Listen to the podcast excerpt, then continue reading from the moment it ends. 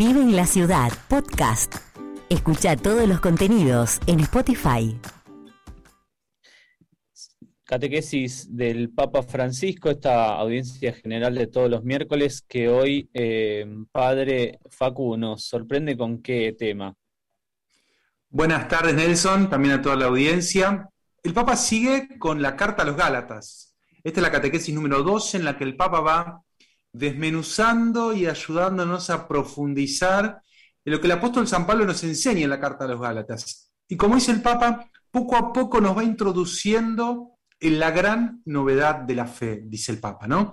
Renacidos en Cristo, nos invita a pasar de una religiosidad hecha de preceptos a una fe viva, que tiene su centro en la comunión con Dios, con los hermanos, es decir, en la caridad, ¿no?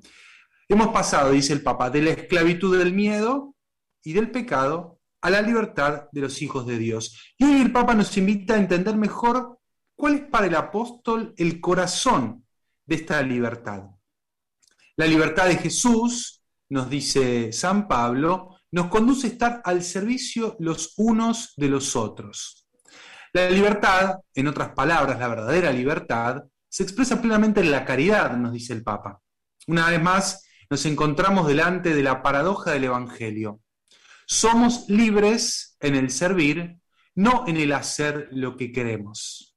Nos encontramos plenamente a nosotros, dice el Papa, en la medida en que nos donamos, en que tenemos la valentía de donarnos. Poseemos la vida si la perdemos, haciendo referencia al capítulo octavo del Evangelio de Marcos. Pero el Papa se pregunta, ¿cómo se puede explicar esta paradoja, no? Bueno, la respuesta del apóstol es muy sencilla y es mediante el amor. No hay libertad sin amor.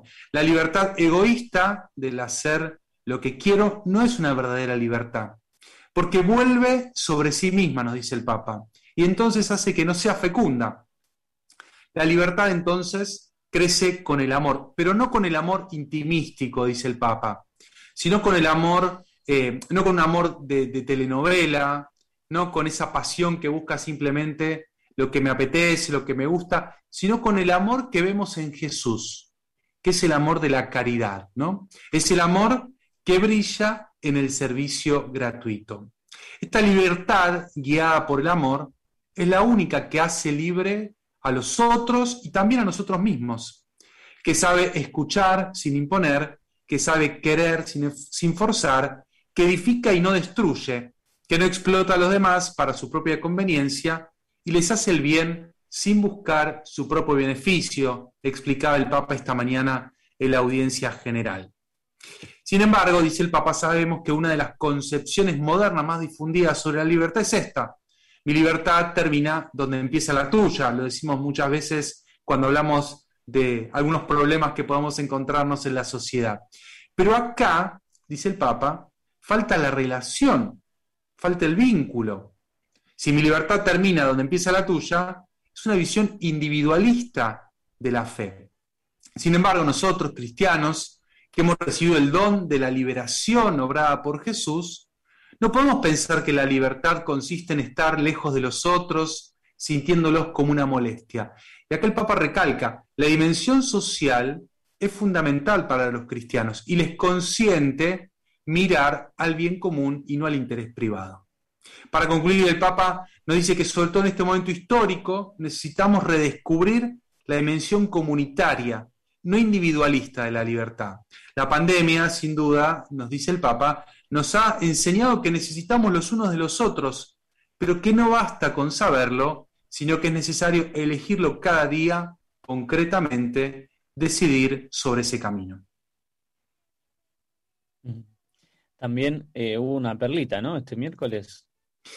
Bueno, el Papa siempre nos sorprende, pero esta vez nos sorprendió un chico, Pablo, de 10 años, que estaba ahí en primera fila con su familia, un chico con una discapacidad cognitiva, em, y de repente, mientras leían el Evangelio en alemán, Pablo se acercó al Papa, el Papa lo saludó, se dieron un beso, em, lo hicieron sentar al lado del Papa, el Papa, el chico Pablo aplaudía, estaba muy contento, la gente la verdad que que estaba muy, muy, conmovida por esta presencia, hasta que en un momento Pablo le pidió al Papa el solideo. El solideo es el gorrito blanco que usa el Papa en la cabeza, ¿vieron? Como si fuera la equipa judía. Y, y, Pablo se lo pidió, y se lo pidió a uno de los ayudantes, y el Papa le regaló su solideo. Así que Pablo se llevó de esta audiencia un encuentro personal con el Papa Francisco, que el Papa Francisco después, al comienzo de la catequesis, hizo mención a la cercanía de Pablo y cómo esta valentía de Pablo de acercarse al Papa la podemos aprender nosotros, como una valentía de acercarnos al Señor, de estar abiertos a Él, de no tenerle miedo. Bueno, pero además Pablito se llevó un saludo del Papa a su casa. Muchas gracias, Padre. Gracias a ustedes. Ah, acuérdense, el sábado tenemos la tercera sesión de la Asamblea Sinodal del Sino de Buenos Aires, donde vamos a profundizar la dimensión del anuncio en nuestra iglesia de Buenos Aires. Así que en las redes sociales del Arzobispado van a encontrar un montón de material, de videos, de fotos, para ir metiéndose y conociendo qué está pasando en esta Asamblea Sinodal.